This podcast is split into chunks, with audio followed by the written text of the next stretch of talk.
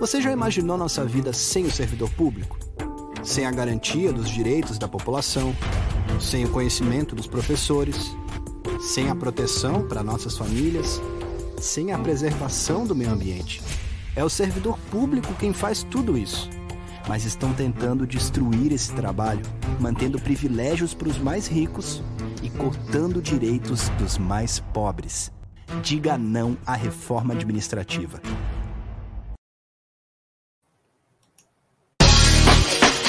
Começa agora o programa do Sintraceb, em defesa do serviço público.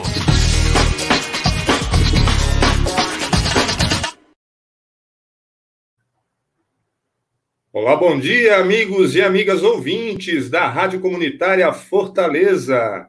Olá, servidoras e servidores públicos municipais, ativos e aposentados.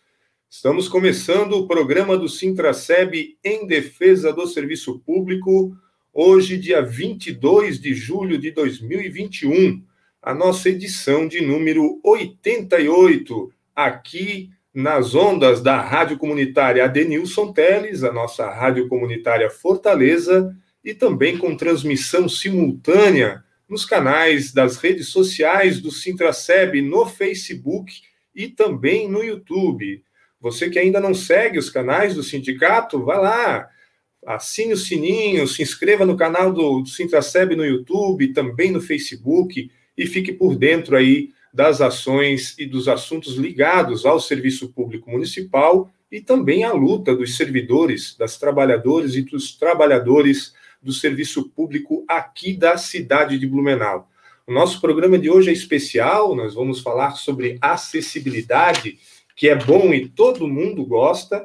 Nós vamos ter aqui a presença uh, da servidora Daiane Montoanelli e também da Ana Paula Feminella, lá do Distrito Federal, que vão bater um papo bem bacana aqui a respeito desse tema que todos nós precisamos aí uh, absorver e conhecer, porque é um tema que é de todo mundo. Né? Mas antes da gente passar para a Daiane e também para a Ana Paula, eu quero dar aqui os recados, né?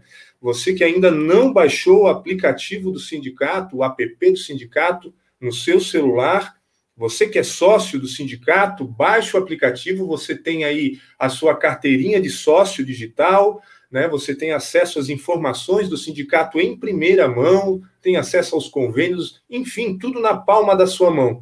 Disponível tanto para Android como para os iOS também. Então vá lá na sua loja de aplicativos e baixe aí o aplicativo do sindicato e fique por dentro das ações e dos serviços do sindicato da sua categoria.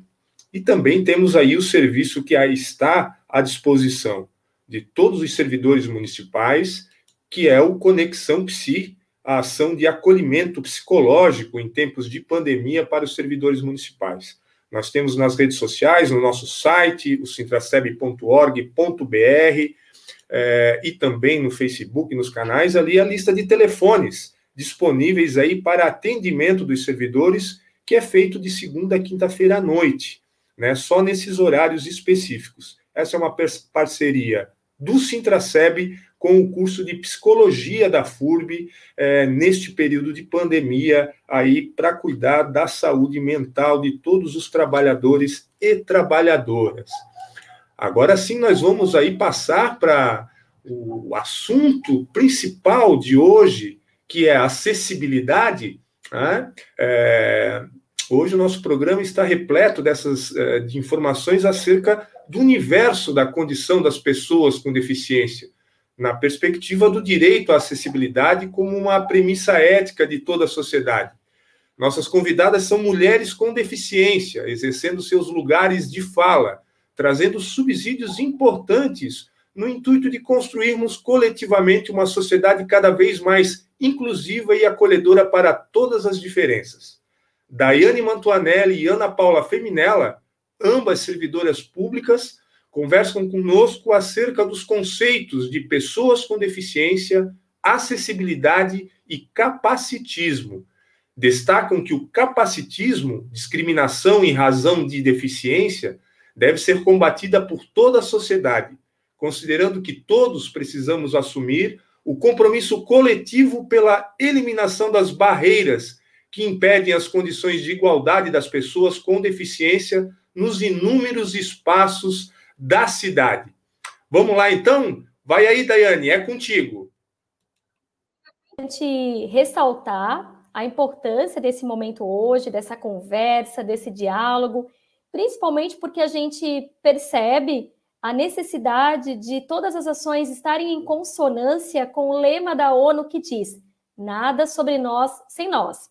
Ou seja, nós vamos aqui conversar sobre a condição da deficiência e estamos aqui dialogando entre nós, pessoas com deficiência. Então, ressalto aqui a importância da Ana Paula e a gratidão de tê-la conosco aqui hoje para fazer esse momento, esse diálogo, considerando toda a trajetória, toda a expertise, todas as contribuições que a Ana Paula vem é, é, dando para o movimento das pessoas com deficiência. Então, para mim, a Ana Paula é uma das referências em âmbito nacional que discute o tema, que estuda, que traz elementos, que nos subsidia para que a gente possa avançar na construção dessa sociedade cada vez mais inclusiva, acolhedora e anticapacitista. Ana, vou passar para ti já, te pedindo para que tu possas te apresentar, falar um pouquinho da tua trajetória e já ressaltar qual é o, a, a, o conceito aí de pessoa com deficiência, como que a gente, como que o nosso país tem olhado para as pessoas com deficiência a partir dos, dos, no, das normativas legais? Ah, legal. Obrigada, Daiane. É uma honra estar aqui com você e faço minhas suas palavras. Também te, te admiro muito e a gente, juntas, a gente vai poder mais e, e cada dia avançar com a coletividade de pessoas com e sem deficiência que defendem direitos humanos. Né? Então, a pauta da pessoa com deficiência é uma pauta muito relacionada à luta pela conquista e o exercício de direitos humanos. É, a gente vive numa sociedade de uma cultura milenar que a gente chama de capacitista, né? que é, então, é, subestima a capacidade das pessoas que têm alguma diversidade funcional, né? que pode ser de ordem física, locomotora, é, sensorial, né? visual, auditiva, ou alguma questão é, intelectual. E, é, então, a gente, dos movimentos de pessoa com deficiência, é, tem batalhado para a gente evoluir na concepção sobre deficiência, tanto no Brasil quanto no mundo. Acho que é importante demarcar isso, porque as palavras têm sua força, né? A, a, o poder da palavra é real, como já diz um, um, um músico é, aqui de Brasília. Então, o poder da palavra é real. E quando a gente chama uma, uma pessoa por um termo que é ainda pejorativo, a gente vai, então, encontrar essa manutenção de um clima de discriminação e de, de afronta à dignidade da pessoa. Né? Então, a gente está falando dos fundamentos do ser humano, da necessidade da gente ser tratado com respeito e não ser não ser inferiorizado pelo tipo de deficiência ou por ter alguma deficiência. Então, é, eu acho importante que já no início a gente fale que as pessoas com deficiência gostam de, os movimentos gostam de chamar pessoa com deficiência, porque antes de qualquer coisa nós queremos ser vistos como pessoas, como cidadãos, e igualdade de oportunidades e equidade de direitos, né? E para isso a gente precisa de acessibilidade. Então, a acessibilidade é uma ferramenta, é um direito, mas é uma ferramenta também que vai nos permitir acessar a outros direitos. Né? Então, se a gente não tem acessibilidade para o ir e vir é, numa cidade, para a gente chegar numa escola, para a gente estudar e etc., a gente vai estar tá colocado num, num ciclo vicioso de, é, de exclusão social. Né? Então, antigamente, agora não tanto quanto antes, mas antigamente as famílias tinham vergonha das pessoas com deficiência. Quando nascia alguém com deficiência, as famílias escondiam no seu, no seu, nas suas casas, não falavam sobre o assunto, né? Então tinha todo um isso, isso falando aqui no Brasil, né? Antigamente já foi muito pior, né? Nem seres humanos nós não éramos considerados, né? Éramos, era na democracia do Platão e do, e, e do Sócrates se falava, era regra comum, é, poder assassinar as crianças recém-nascidas com deficiência, né? Então essa essa cultura milenária é muito grande, né? Muito forte e ainda está presente na nossa sociedade. Por isso a gente não gosta de ser chamado de deficiente, porque eu acho que deficiência a gente pela concepção da Convenção Internacional dos Direitos da Pessoa com Deficiência, é, a deficiência ela é uma construção social, é um, é um, é um conceito em evolução. E ele relaciona duas variáveis, que são os impedimentos ou a diversidade funcional dos indivíduos com as barreiras que nós encontramos na sociedade. Que barreiras são essas? são as arquitetônicas, são as urbanísticas, mas também são as comunicacionais, são aquelas barreiras que nos impede de ter acesso à informação sobre os nossos direitos, por exemplo, principalmente aquelas pessoas que são surdas ou pessoas que são cegas, que não têm é, os recursos de acessibilidade comunicacional para poder é, exercer seus direitos. Né? Então, é, são várias as barreiras e uma delas, e a mãe de todas, é a barreira atitudinal, que é a parte visível do preconceito contra as pessoas com deficiência, né? que é a, é, são as discriminações. Então, é, por mais é, ridículo que possa parecer, mas para muitas pessoas, o direito de ir e vir de uma pessoa com deficiência é, não é reconhecido o direito da pessoa é, ser tratado com dignidade muitas vezes não é reconhecido. Né? Então, a gente é, batalha aí na sociedade para a gente construir essa ideia de que somos cidadãos, somos pessoas como qualquer outra pessoa e somos sujeitos de direitos. Né? Então, a gente, nessa batalha aí pelas, por uma concepção de deficiência pela perspectiva de direitos humanos, a gente pretende superar dois paradigmas muito presentes ainda na nossa sociedade que é o modelo biomédico, né? Então, em olhar para o indivíduo que tem uma deficiência como alguém, ou olhar separadamente como uma pessoa que tem uma lesão, ou a falta de um membro, ou a falta de, uma, de, um, de algum sentido, olhar com a linguagem do déficit, com aquilo que a gente não tem. E a gente precisa superar bastante esse modelo biomédico, né? é, distinguindo deficiência de doença. Uma coisa não combina com a outra, não é a mesma coisa. Né? Então, as pessoas com deficiência podem ter um impedimento em função de uma doença, mas não somente, mas é, é, são coisas bastante distintas. A doença está no campo do biológico, a deficiência está no campo do social. Então, eu acho que é importante a gente demarcar isso. E um outro paradigma muito presente também na nossa sociedade é o paradigma do modelo caritativo de deficiência. É aquela situação onde a gente é visto como seres inferiores que carecem de cuidado somente ou de é, alguma doação numa relação desigual é, entre pessoas com e sem deficiência, né? Então, esse modelo caritativo é, da, é daí que procede a segregação das pessoas com deficiência separadamente da sociedade, é daí que procede também a perspectiva de é, não termos escolas regulares inclusivas, e sim separadamente.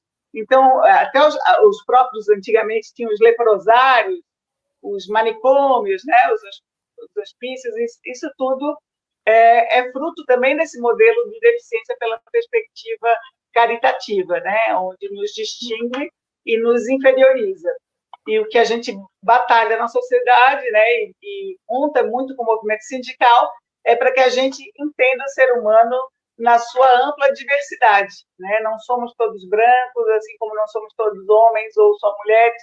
E então é, que essa diversidade seja reconhecida é, por todos nós. E para isso a gente tem algumas especificidades e que é a gente precisa atuar no combate a, a essas barreiras, né? desfazendo essas barreiras que a gente encontra para participar da sociedade, inclusive das barreiras que a gente encontra no movimento sindical. Uhum, muito interessante, Ana Paula, o teu relato, trazendo essas concepções históricas e atuais, né, contemporâneas sobre a concepção de deficiência. E tu tocas num, num aspecto muito importante que é em relação à acessibilidade, que é esse direito de ir e vir é, com segurança, né? Essa ferramenta para que a gente possa desenvolver aí as nossas as nossas potencialidades enquanto ser humano, enquanto ser humano digno, é, de exercer esse direito a uma cidade que nos ofereça segurança, proteção e em equidade com as demais pessoas. Hoje, e tanta, hoje especificamente, em outros, e, e, cada vez mais, infelizmente, a gente tem ouvido tanto dos gestores, ou quanto de, de, de instituições de nível é, empresas privadas, que dizem que tem muito custo. É muito custo para ter um profissional intérprete de Libras só para uma pessoa surda. É muito custo é, colocar uma sinaleira sonora porque a servidora está pedindo. É, é, muito custo a gente é, organizar e, e padronizar as calçadas. Então, o que, que o que, que essas pessoas estão nos dizendo indiretamente? Que aquele espaço, aquela cidade, a, aqueles é, lugares não são para que nós possamos estar. Quando eles dizem que acessibilidade é custo e não investimento e direito, estão nos dizendo que a gente não tem o direito, em equidade de condições com as demais pessoas, de ocupar e vivenciar e experienciar aquela, a, aquela, aquela cidade. E aí, Ana, eu queria te ouvir a respeito disso, né? Dessa concepção de, de, de ter a, a, a, deficiência como um, um, exatamente isso, um fardo, é, um, né, um custo, um problema, como algo individual da pessoa, ah, ela que tem deficiência, ela que tem que trazer um intérprete, ela que tem que resolver, e não como algo de responsabilidade de toda a sociedade, que é o que a LBI já traz. Eu queria que tu falasse um pouquinho disso, e também relatasse um pouquinho da tua experiência no ambiente de trabalho, como é que foi as questões de acessibilidade no poder público, como é que tu percebe isso, a oferta da acessibilidade é, destinada aos trabalhadores com deficiência? Ah, eu achei muito legal daí nessa, essa abordagem sobre o custo da deficiência, né? Então é o seguinte, a gente tem o custo do capacitismo, né? Então hum. é, impacta sobre nós o custo dessa do não reconhecimento da gente enquanto sujeito de direitos, né? Então isso é muito grave, né? É, segundo dados do IBGE, 74% das crianças com deficiência no Brasil vêm de, de, de, camadas populares, né? De famílias pobres, empobrecidas e que é, não tem como suprir todos esses custos de acessibilidade. Né? E não havendo essa possibilidade de suprir, suprir esses custos, né? se o Estado não, não, não provê esses recursos de acessibilidade, o que acontece é mais marginalização, mais exclusão e mais violência sobre quem já está vulnerabilizado socialmente. Né? Então, é, não há que se falar em custo da deficiência, mas isso, o, o que a gente vê, então, é um capacitismo aí inerente é, e que a gente é, no campo normativo já avançou bastante. A gente tem a Convenção Internacional dos Direitos da Pessoa com Deficiência como o primeiro tratado internacional de direitos humanos, que é texto da nossa Constituição, né? desde 2009. A gente tem uma lei brasileira de inclusão que positiva todas é, esses nossos direitos e inclusive descreve o que é discriminação em razão de deficiência e coloca, inclusive, as, sanções para as atitudes é, discriminatórias. Inclusive, na Lei Brasileira de Inclusão, o gestor público ele pode está previsto lá e, e entra no, Código Civil está é, previsto é, o processo por improbidade administrativa do gestor público que não provê os recursos de acessibilidade para garantir o efetivo exercício é, e equiparação dos direitos e oportunidades das pessoas com deficiência. Né? Então, apesar de a gente ter esses avanços todos no campo normativo, a gente não precisa de mais lei, é só cumprir a lei.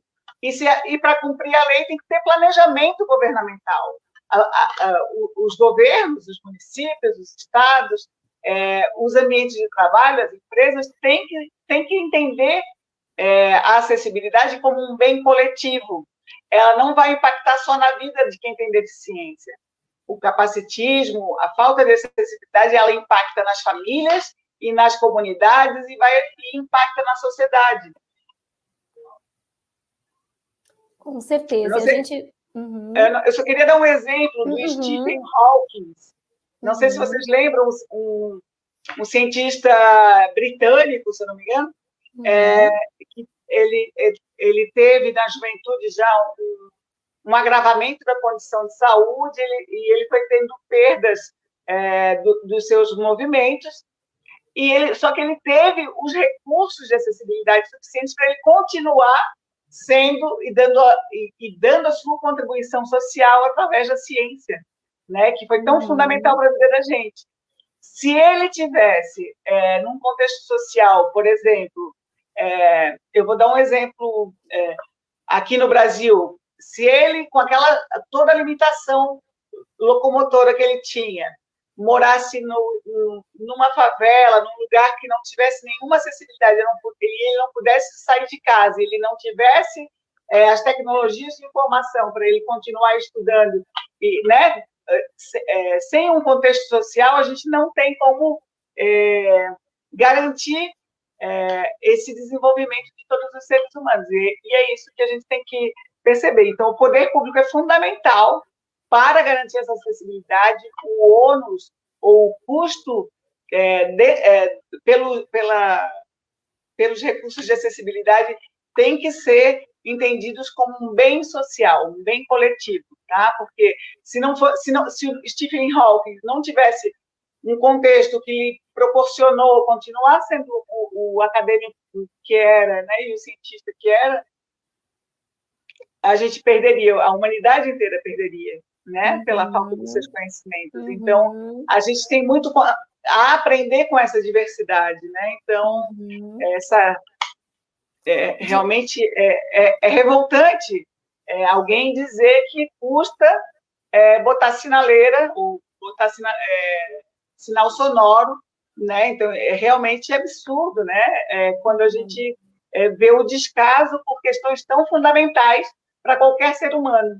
Uhum. E, para isso, é, tem normas técnicas, norma brasileira regulamentadora para tudo isso, é, tem informação e conhecimento para tudo isso, é só que, é, ter planejamento governamental para que é, invista naquilo que é realmente necessário para toda a coletividade, não só para a pessoa uhum. a, a ideia todos. Uhum. É, e você falou muito bem sobre a questão da autonomia e segurança, né? Então, a uhum. acessibilidade é um direito a ter direitos e ele tem que garantir a autonomia e a segurança dos indivíduos, para que eles, é, né? Então a gente tem esse direito, isso e esse direito desonera inclusive as suas famílias, né? Porque muitas uhum. vezes quando nasce uma criança com deficiência numa uhum. família, ou o pai ou a mãe ou algum responsável, algum adulto acaba tendo que sair do seu ambiente de trabalho para poder, né, quando o caso da dependendo do tipo da deficiência requer mais cuidados.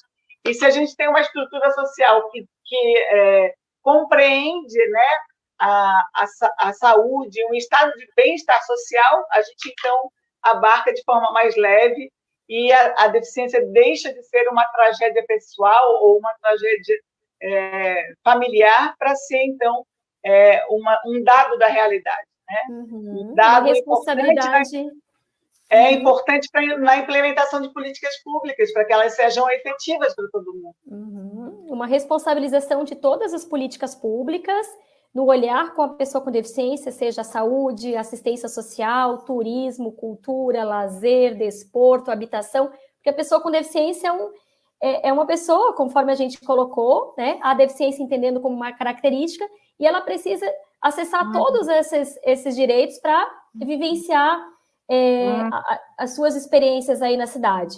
É, Ana, é, você falou bastante a respeito das barreiras, falou sobre as tecnologias assistivas, então percebam, gente, o quanto positivo é a gente se apropriar a respeito da Lei Brasileira de Inclusão, da Convenção sobre os Direitos da Pessoa com Deficiência, que são normativas aí é, atuais, contemporâneas, é, sob ponto de vista histórico, e que trazem todos esses conceitos e que cada vez mais a população, servidores públicos, gestores, é, toda a sociedade precisa se apropriar e fazer coletivamente valer a, a garantia desses direitos. E aí nós estamos aqui hoje justamente com essa, com esse objetivo de partilhar esses saberes, essas experiências, no sentido de fazer a provocação para a gente ter uma cidade que respeite a todas as formas de ser e estar no mundo. E o fato de termos uma, uma deficiência significa isso. Nós temos, nós temos uma característica é, e que nos coloca como seres que temos direitos é, a vivenciar o, o vários, é, fazer as várias escolhas, estudar, trabalhar, se relacionar e, e seguir com as nossas vidas. O Ana, é, para você, assim, a partir das suas experiências, dos seus estudos, de todo o processo de militância, que dica que você dá aí para a comunidade, para os trabalhadores, para todos aí os ouvintes que estão acompanhando aqui o nosso programa hoje? Quais são as ações que nós podemos realizar para cada vez mais transformar essa cidade inclusiva, acolhedora, uhum. respeitosa e, e principalmente para a gente é, avançar na quebra de paradigmas em relação à culpabilização da pessoa com deficiência? Porque a gente ouve muito.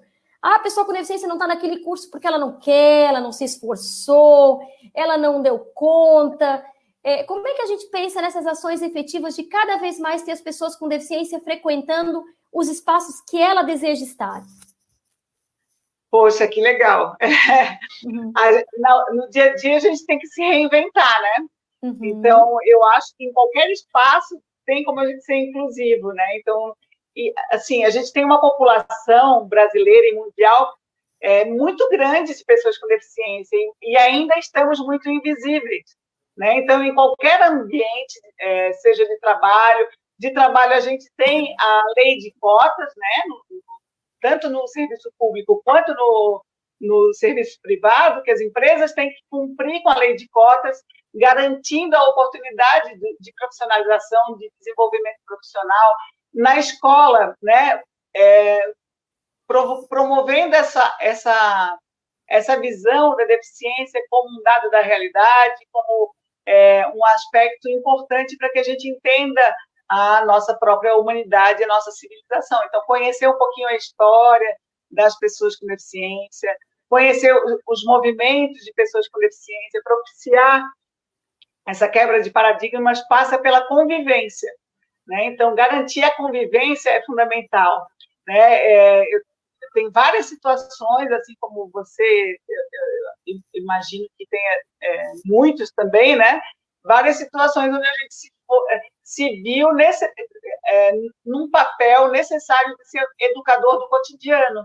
Né? Então, uma vez, eu, assim que eu me tornei mulher com deficiência, eu estava com 31 anos, é, eu fui para um posto de saúde e uma pessoa eu me vendo passar na cadeira de rodas, a pessoa diz: olha, a gente ainda reclama da vida.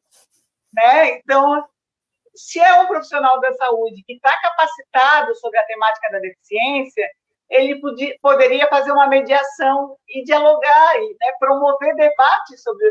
Então, para a gente não esconder a deficiência, a gente não precisa esconder a nossa deficiência. Não é algo que nos envergonhe. É, uma tragédia, pessoal. né? Então, assim, é, eu acho que tem muito campo para a gente fazer. Muito... Ó, então, propiciar o protagonismo das pessoas com deficiência, seja nas artes, né? Então, abrir editais, abrir reserva.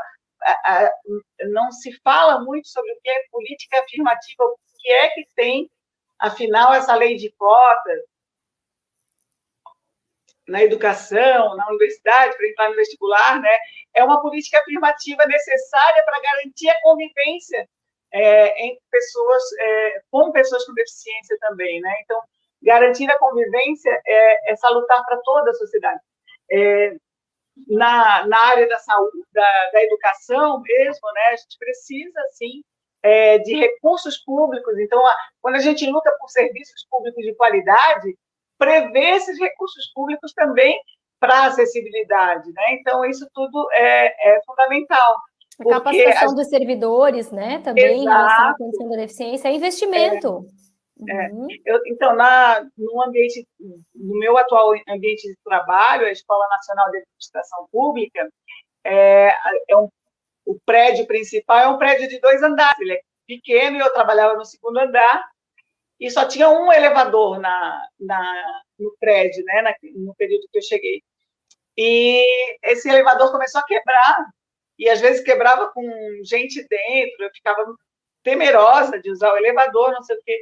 E ele foi quebrando muito, né? É, e as pessoas olhavam para mim e diziam: Ana, e esse elevador? Eu não aguento mais esse elevador quebrado. É, como se o problema fosse só meu, né? Então, assim, uhum. é, chegou num ponto que eu, eu disse, é, a gente tem que se mobilizar para batalhar por isso, afinal é uma escola, né?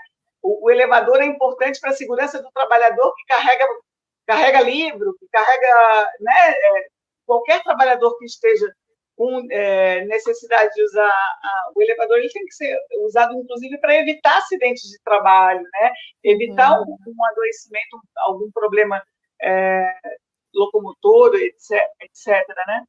E, e a gente se viu necessário fazer um ato, chamar o sindicato, e a gente fez um ato é, fictício, né, onde a gente chamou aniversário de elevador quebrado. Né? Então, para alertar é, a direção de que não dava para a gente continuar é, só com um elevador, sem rampa, é, e tratar a acessibilidade forma, da forma séria que deve ser. Não para atender a necessidade específica da Ana, ou uhum. um outro. Não, é, pra, é um bem coletivo para todo mundo, né? Então, às vezes, se faz necessário a gente ter algumas ações de marketing, de esclarecer para a população. Eu acho que o sindicato tem um papel importante é, de debater sobre isso, promover rodas de conversa, tanto para tratar só da temática da, da deficiência, como para tratar também dessa intersetorialidade das vulnerabilizações sociais que a gente encontra, né? O machismo estrutural, o racismo estrutural e o capacitismo, por exemplo, né? Então acho que a gente precisa é, abordar essas temáticas. Os trabalhadores e as trabalhadoras com deficiência é, é, convivem com essas é, essas barreiras que, como você mesmo já disse, é, é como se fosse um recado para a gente que a gente não é bem-vindo naquele uhum. local quando não tem acessibilidade, uhum. né? Então, muitas vezes, a, a pessoa com deficiência ajuda no marketing da instituição. Olha, nós temos um, um funcionário com deficiência, é bonitinho, passa a mão na cabeça, mas mantém a situação é, como uma, um problema para a pessoa, né? E ela que uhum. tem que ser, é, se adaptar à realidade que a gente encontra. Na verdade, uhum. quando a gente fala em inclusão da pessoa com deficiência, a gente prevê a alteração do ambiente.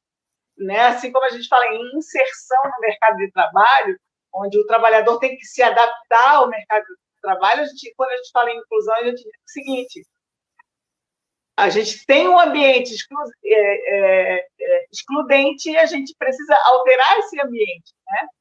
inclusive com relações, tratando sobre esse tema sem, sem devaneios, sem sem evitar dizer a gente não é especial, todo mundo pode ser especial para uma ou outra pessoa, mas os termos especial, é, portador, excepcional, deficiente. PCD, PNE, ah, né? Essa coisa da sigla de nos é, rotular, ah, né? Esses não, é. rótulos. É retardado, aleijado, uhum. mudinho, ceguinho. Uhum. Não, gente, isso aí são todos termos que ainda estão banalizados na nossa sociedade. E a gente pode, sim, é, atuar, mesmo sem muito dinheiro, é, dando essas pílulas de conhecimento para a nossa sociedade, seja no jornalzinho do sindicato, seja no, na rádio comunitária, como vocês fazem. Então, eu acho que é muito legal essa, esse, essa oportunidade de discutir tanto a deficiência especificamente, né, no, em algumas temáticas, mas também essa transversalidade do tema.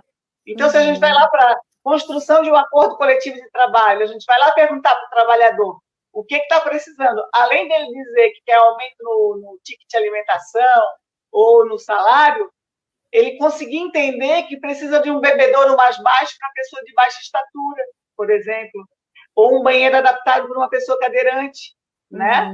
Uhum, é, então, Rampas, né? Uhum. Essa, essa falta de acessibilidade nos desgasta energia vital que a gente poderia estar ocupando para trabalhar, para ter uma vida de maior qualidade. Então, é isso porque é, muitas vezes ninguém entende por que, que a gente, muitos de nós têm uma jornada reduzida de trabalho, porque a gente encontra essas barreiras diariamente nos esgotando, nos exigindo maior desgaste uhum. para fazer, né? Então, muitas vezes a gente é, vê trabalhador cego, por exemplo, que fica oito horas só com um leitor de tela no ouvido e que já já tem comprometimento auditivo em função disso, uhum. dessa sobrecarga de um outro órgão do sentido, né? Então são uhum. questões que ainda não estão amplamente debatidas pela nossa sociedade e eu acho que todo mundo tem como fazer o seu papel.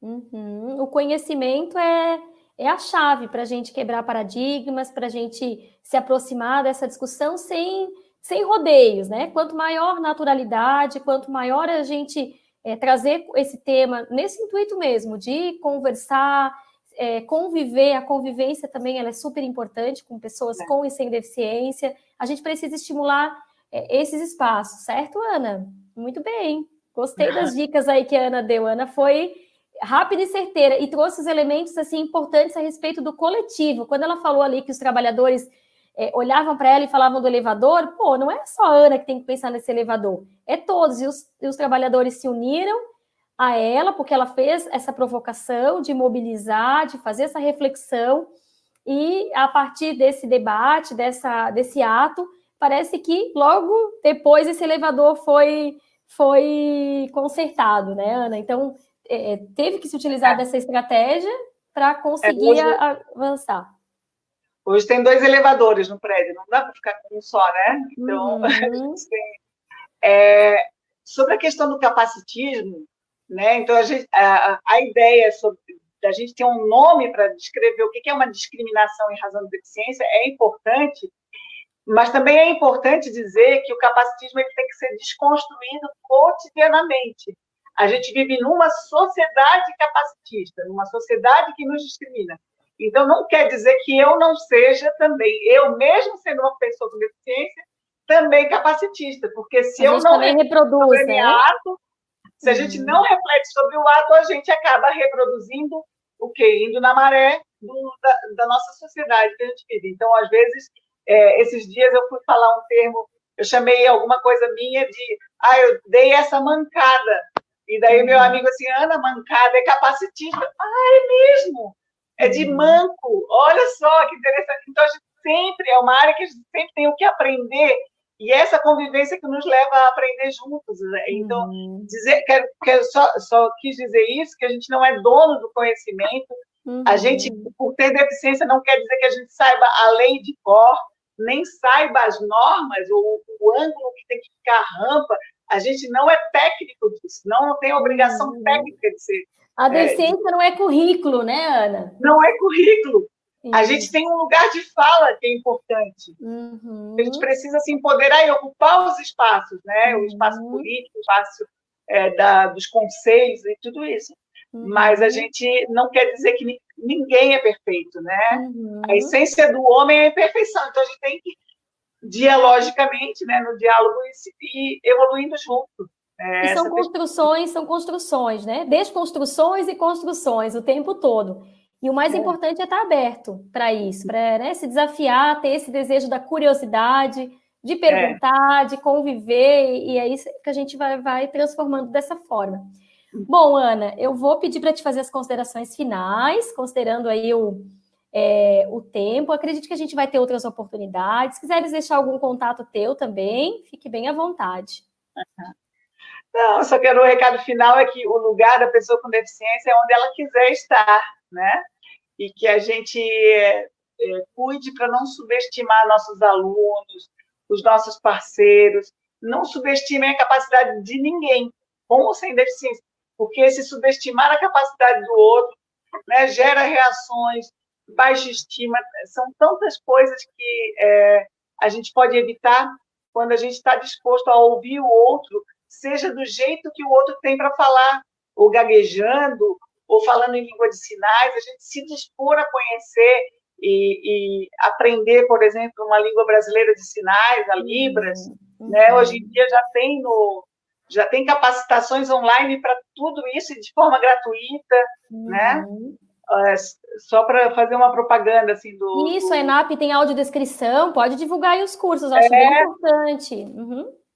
A, a, escola virtual de governo ela tem é, 33 cursos na área de direitos humanos, tá? Então, daí a gente vai ampliar esse horizonte. Então, eu, quando me tornei pessoa com deficiência, apesar de eu já trabalhar com, na área de educação inclusiva, eu ampliou os horizontes para me entender muita coisa que eu não entendia, né? Então é muito legal isso. E então lá na Escola Virtual de Governo, evg.gov.br, é, vocês vão encontrar então cursos de é, é, noções de audiodescrição, garantir então que a, é, o acesso da, das informações que vêm por imagem para as pessoas cegas ou pessoas com baixa visão, a introdução a Libras, então, para entender um pouquinho o que é a cultura surda, por que, a Libras é a primeira língua de quem não é, nunca ouviu, né? Então, entender um pouco mais e se colocar no lugar do outro, para que nós sejamos servidores públicos melhores, cidadãos melhores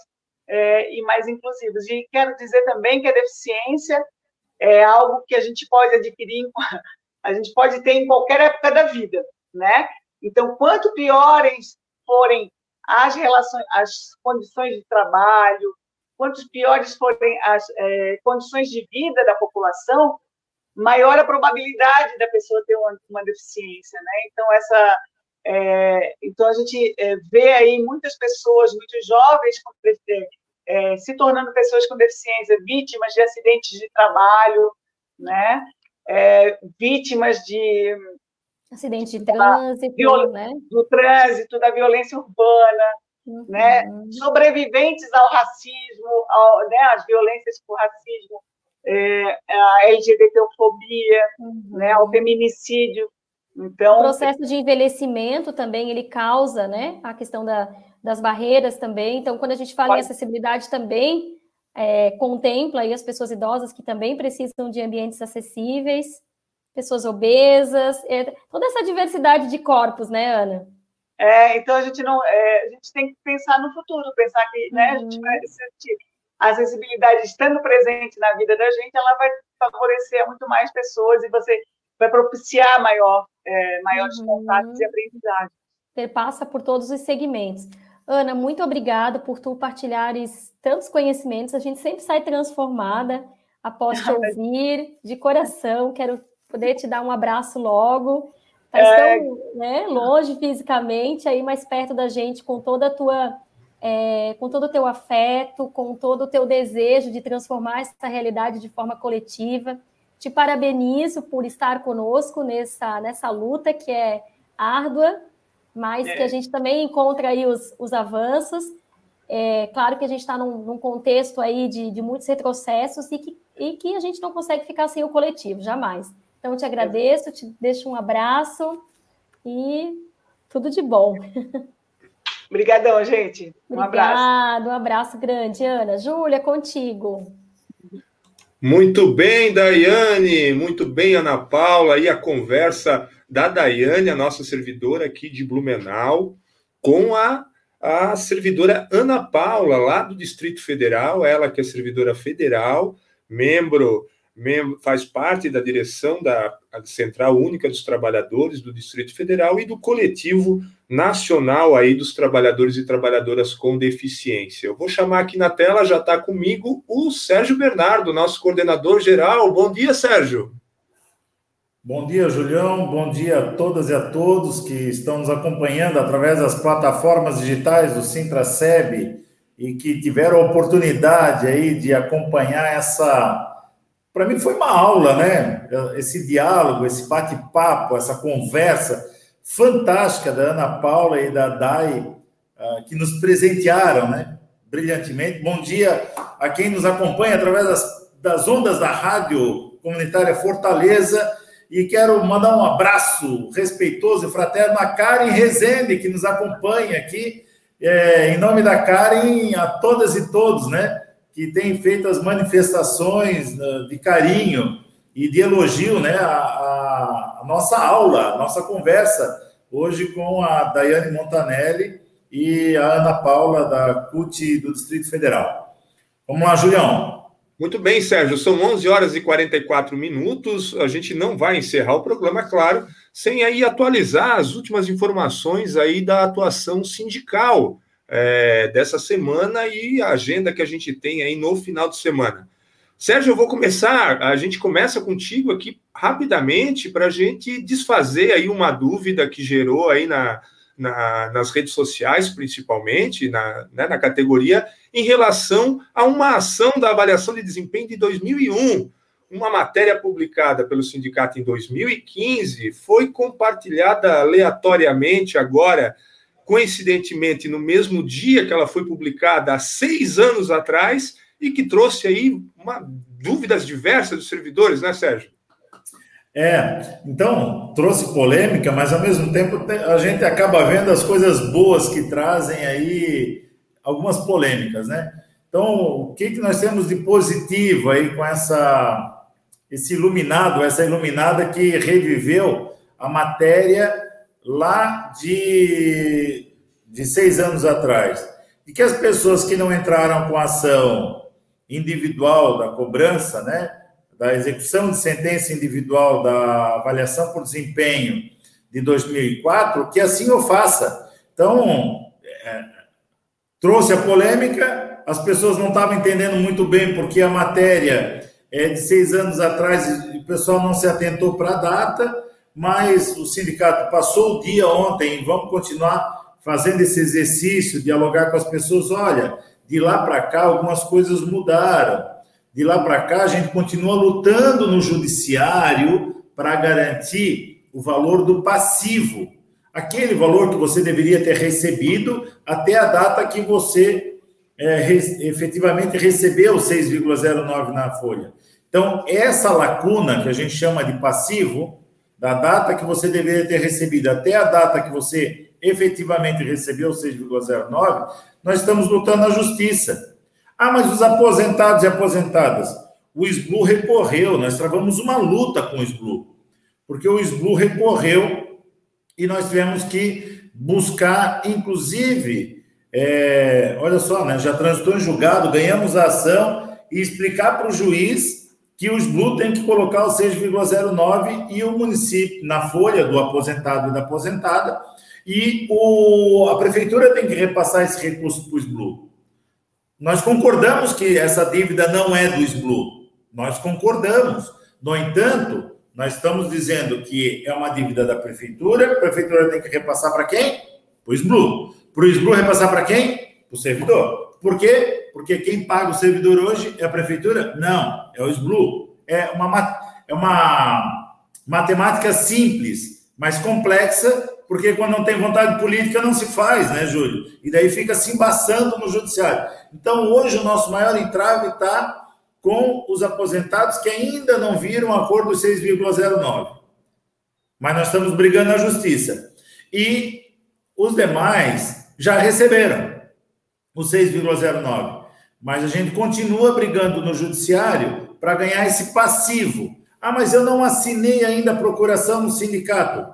Entre em contato com a gente, vem. Entre em contato com nós outros, né? E agenda um horário, vem aqui, assina a procuração para que a gente faça aí o encaminhamento de execução de sentença individual da avaliação de desempenho em 2004, para quem ainda não o fez. Eu me fiz entender, Julião?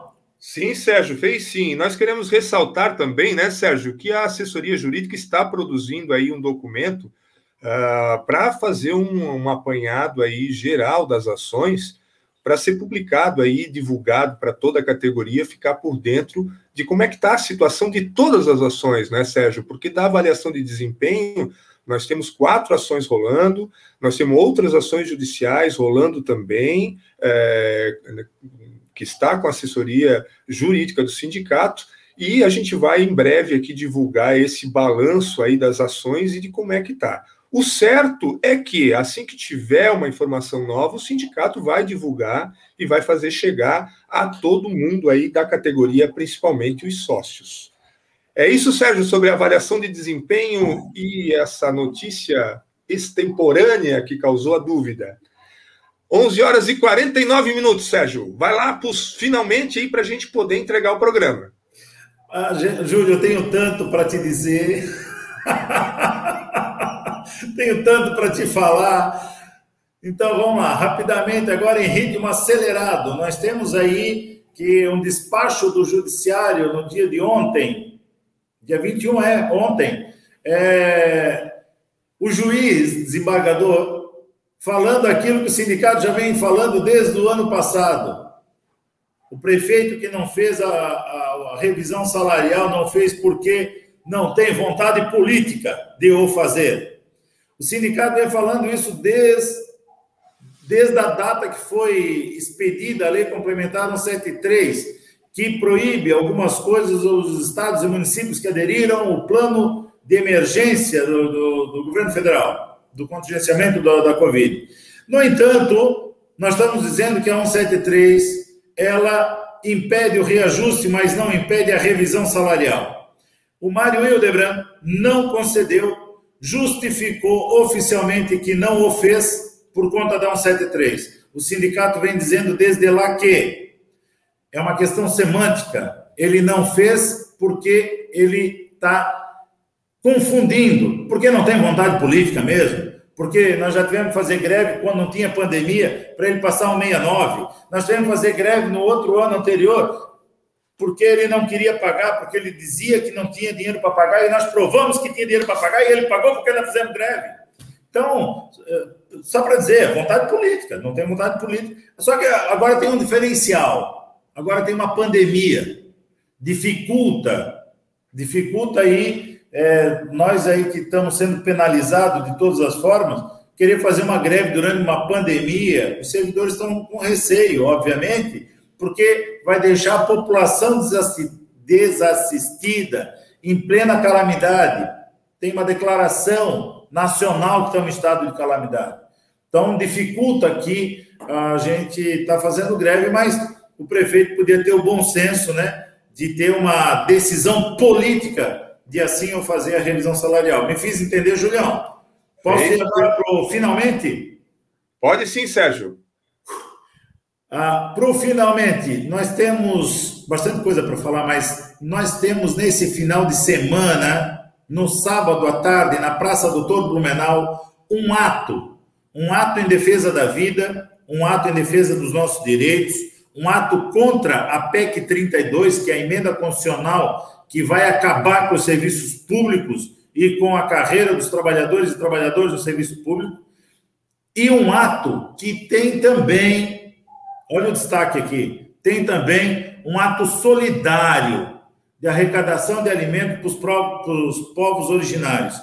Então, venha para a Praça Doutor Blumenau, aí, Julião, venha para a Praça Doutor Blumenau no sábado, a partir das 15 horas, num ato fora Bolsonaro, em defesa da vida, em defesa da solidariedade, em defesa do auxílio emergencial.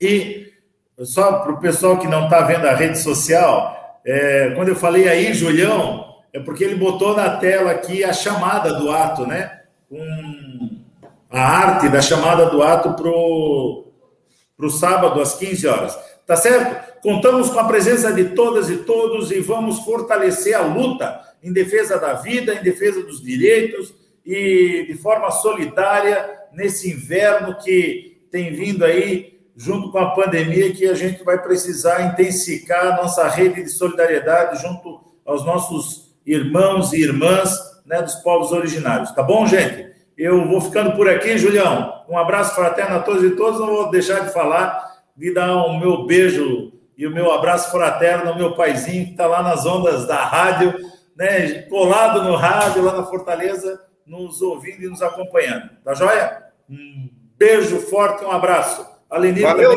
vai lá. Valeu, Sérgio. Um abraço para o seu antenor que está nos ouvindo aí pelas ondas da Rádio Comunitária Fortaleza. E a todos vocês, claro, agradecemos aqui pela, por acompanhar o nosso programa de hoje, a participação de todos. Pedimos que compartilhe os, os, vídeos aí nas redes sociais, no seu local de trabalho, para que a informação do sindicato chegue cada vez mais longe. Nós voltamos na próxima quinta-feira, às 11 horas, sempre trazendo aí os assuntos e os temas ligados à luta dos servidores e das servidoras de Blumenau. Um abraço a todos e até lá! Você ouviu? Começa agora o programa do Sintraceb, em defesa do serviço. Não, errou, errou. Nós temos que encerrar, Sérgio. Você ouviu? Programa do Sintraceb. Realização: Sindicato Único dos Trabalhadores no Serviço Público Municipal de Blumenau.